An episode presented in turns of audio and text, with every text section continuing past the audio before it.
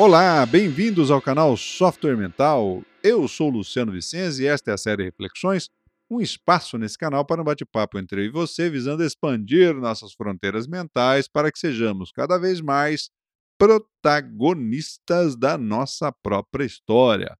Protagonismo esse que não é simples desenvolver num cenário cultural onde o status quo briga constantemente com as mudanças. Este canal conta com o patrocínio e apoio técnico da Atena Mídia. O canal Software Mental conta com duas séries de conteúdo, as entrevistas com convidados especiais e a série Reflexões, onde você é minha convidada, meu convidado. No episódio passado, a gente conversou aqui sobre a relação entre as crenças limitantes e os ganhos secundários. Crenças limitantes traduzindo aquele comportamento em piloto automático que você tem mediante determinadas situações e que não permitem que você então exiba o que tem de melhor. E por isso recebe o nome de crença limitante. É uma, um tipo de reação previamente definida pelo seu cérebro. Só que o seu cérebro ganha com isso, ganha alívio, ganha a sensação de que está protegendo você de alguma forma. E conversamos então sobre o exercício de desapego em relação a esses ganhos secundários e demos alguns exemplos de comportamentos, possíveis crenças limitantes, possíveis ganhos secundários. Muito bem, terminamos aquele episódio também conversando sobre então a importância do autoconhecimento e é justamente daqui que a gente parte para este episódio. Vamos conversar mais sobre a questão do autoconhecimento. Quando esteve no Brasil no final de 2019, Yuval Noah Harari, autor de Sapiens, Homo Deus, 21 lições para o século XXI, Teve uma participação no programa Roda Viva, que eu recomendo. Entra lá no YouTube, Yuval Noah Harari, Roda Viva, e assiste a entrevista, porque ela está show de bola. E no final, perguntado sobre como se preparar para esse futuro tecnológico, onde somos medidos, observados e avaliados o tempo todo, o Yuval destacou justamente o autoconhecimento. E isso justamente porque cada vez mais é, o que fazemos é captado pelos microfones do nosso celular, pelos microfones dos nossos notebooks, pelas câmeras do celular, pelas câmeras do notebook, e essa informação vai para as bases de inteligência artificial que começam a entender mais sobre nós mesmos do que é, nós mesmos. É justamente isso. A inteligência artificial, em pouco tempo, vai entender mais do nosso comportamento, das nossas tendências, antes que conscientemente nos demos conta disso. Isso porque, por exemplo, com as câmeras dos computadores, dos notebooks, dos celulares, é possível verificar microexpressões faciais perante imagens que aparecem na nossa tela. E com isso, é, os robôs conseguem então identificar as nossas tendências mesmo não conscientes, por, pela direção dos nossos olhos, pelas, por essas expressões faciais, por essa mudança de coloração, e ele consegue entender e perceber tendências nossas antes de qualquer coisa. Por que então o, o Harari destacou o autoconhecimento? Qual é a relação do autoconhecimento com essa conversa toda? É, ou por que, que o autoconhecimento pode, então, trazer ou pode fazer alguma diferença nesse cenário? Na verdade, o autoconhecimento sempre foi importante em qualquer época, não é para agora só não.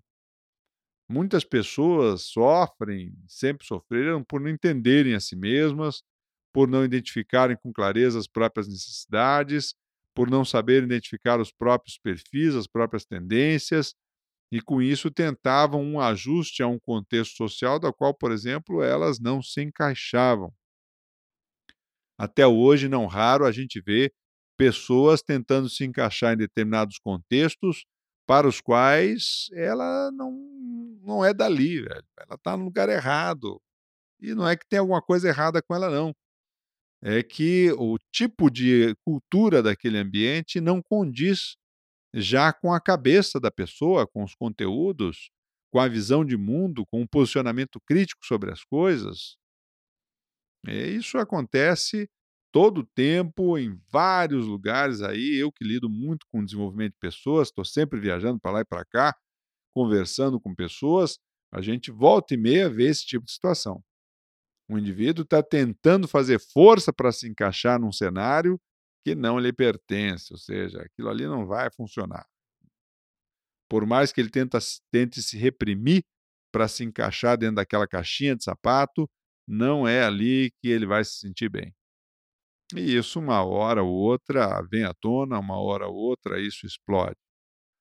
Então, é, primeiro questionamento sobre isso é se a gente está no lugar certo, se a gente está imerso num cenário de cultura, um caldo de cultura com companhias que se aproximam mais do nosso estilo, do nosso jeito de ser, de pensar, de agir, dos valores que temos, das nossas visões sobre a vida, sobre nós mesmos, sobre o mundo e por aí vai. O conhecimento, por exemplo, sobre qualquer assunto, ele amplia muito a nossa visão sistêmica e isso nos permite fazer melhores escolhas, isso permite é, se locomover com maior fluidez por esses contextos é, desse campo de assuntos que a gente entende. Conosco é a mesma coisa, só que normalmente a relação, então, se dá é, do ponto de vista social, do grupo social em que estamos inseridos, das normas do status quo ali daquele grupo. Lembre-se que todo, toda pessoa inovadora ela é necessariamente subversiva ao status quo. Ela rompe com esse status quo, trazendo uma outra perspectiva, uma outra leitura, e por isso, justamente, a inovação. Então, um aspecto importante dentro disso é a gente começar a perceber melhor o nosso estilo pessoal, aquilo que a gente dá valor, aquilo que nos chama atenção, aquilo que desperta a nossa motivação e começar a entender isso com mais clareza. Num segundo momento, identificar quais são os nossos principais talentos. E aqui já tem um mataburro básico, é bastante comum, que é o seguinte: é, normalmente naquilo que você é bom e que você, portanto, faz com muita frequência, isso é normal para você. Então, tudo o que é normal para você, você pode ter certeza que é um talento seu. É resultante de alguma coisa que você faz muito. E para os outros não é. E o problema justamente da pessoa que tem dificuldade de identificar os talentos, ela diz, ah, mas isso não é normal? Não, não é normal, isso é seu. É, mas não é com todo mundo, não é assim? Não, não. Só você que é assim. As pessoas muitas vezes têm mania de achar que todo mundo é como elas ou que tem a visão delas, ou que pensa como elas, ou o jeito de ser delas é o, é é o normal. Ah, isso não tem nada demais, é tão simples. Não, não, esse é o seu talento. É aí que você se destaca. É aí que você faz diferença. Então, quais são os seus principais talentos? E, por outro lado, também quais são suas principais limitações. E o ideal é que a gente entenda isso sem drama e sem euforia. A gente reconheça de fato naquilo que a gente é bom, sem subvalorizar, e sem superestimar aquilo que a gente tem como limitação. Normalmente as pessoas fazem justamente o contrário, subestimam o que tem de bom e supervalorizam o que tem de ruim. Resultante, a autoestima da maioria das pessoas é uma caca. É, nós precisamos fazer um movimento, um movimento, pelo menos, de recuperação disso aí. Valorizar mais aquilo que nos parece normal, para nós, simples para nós, valor, dar mais valor a isso, e reduzir um pouco o drama em cima das nossas limitações. Eu chamo isso de admitir a sua humanidade. Comece a admitir mais a humanidade que há em você, porque ser humano nenhum é perfeito. Todos temos muitas qualidades, todos temos muitos problemas ou limitações ou aspectos a serem melhorados. Alguns mais, alguns menos, alguns com um efeito mais positivo, alguns com um efeito mais nocivo. Mas perfeição não é para a gente aqui, não. A idealização sobre um modelo perfeito, sobre uma autoimagem idealizada, é um buraco sem fundo para a infelicidade. Então, do ponto de vista social, Por exemplo, o movimento das minorias por seu espaço é fundamental para libertar essas pessoas desse modelo idealizado do século XXI e mostrar é, que é possível, sim, cada pessoa manifestar aquilo que tem, aquilo que é, aquilo que pensa, e respeitando os demais, todos devem ter o seu espaço. Em relação aos caminhos para o autoconhecimento, os mais efetivos, todos eles devem ter foco em você mesmo, em você se descobrir e construir a sua segurança pessoal a partir de você mesmo. Todos aqueles caminhos ditos de autoconhecimento que te submetem à aprovação de terceiros te subjugam. É outra gaiola. Pode ser um pouquinho maior, mas é outro freio para você. Só mudou o espaço do seu cercadinho. Então, a questão fundamental para o autoconhecimento é se basear em caminhos, em tecnologias, em movimentos que te permitam descobrir a si mesmo com total autonomia, ou pelo menos com a máxima autonomia que lhe seja possível.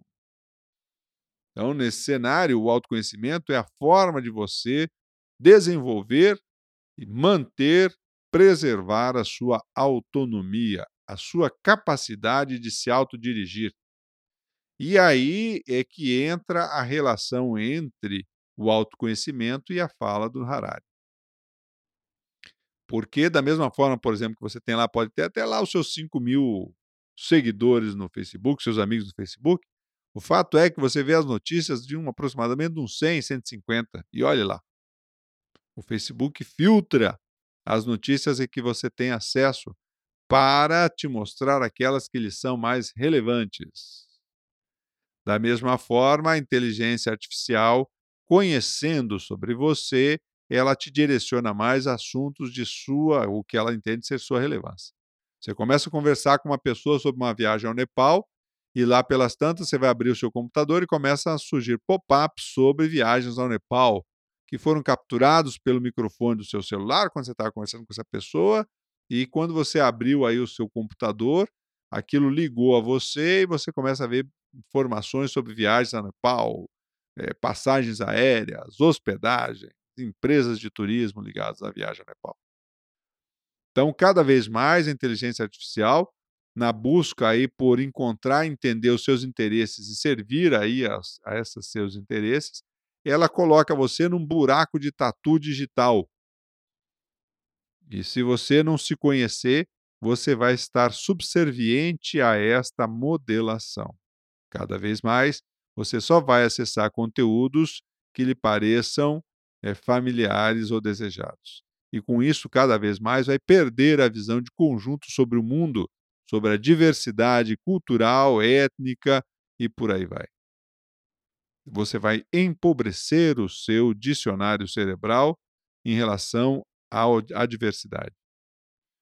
Antes de mais nada, é importante que a gente diga, então, para finalizar esse episódio, é que o autoconhecimento mais sadio coloca o foco principal a partir de uma abordagem positivista. Quem tem foco principal em seus problemas ou dificuldades e, e, e busca o autoconhecimento para cada vez mais entender os seus problemas e dificuldades, é, attention, please. Cuidado com essa história. Porque é no seu, são nos seus potenciais que você realmente traz coisas boas para si e para os outros. A não ser que você esteja com uma dor emocional. Aí a dor emocional te polariza e você vai precisar voltar e mexer com ela. Não tem jeito. Mas se não for esse o caso, mesmo buscando entender as suas dores emocionais, busque fazê-lo com uma abordagem positivista. Tá bem? E dentro desse positivismo, eu fecho esse episódio com uma frase do Pat Adams, que foi encenado pelo Robin Williams, que apesar de ter sido um grande ator, parece que não aprendeu nada com o Pat Adams, porque deu fim à própria vida aí de uma forma bastante melancólica. Diz o Pat Adams, abre aspas, está se concentrando no problema, assim não pode ver a solução. Fecha aspas. Muito bem, pessoal, estamos chegando ao final de mais um episódio do nosso podcast Reflexões, porque tratamos desses temas aqui no canal Software Mental, porque confiamos que o mundo é um cenário de oportunidades para quem expande as suas fronteiras mentais e você merece aproveitar essas oportunidades. Curta os nossos podcasts, se inscreva no nosso canal no YouTube, acesse-nos através das diversas plataformas de podcast a nível mundial. Um abraço e até o próximo episódio. Tchau!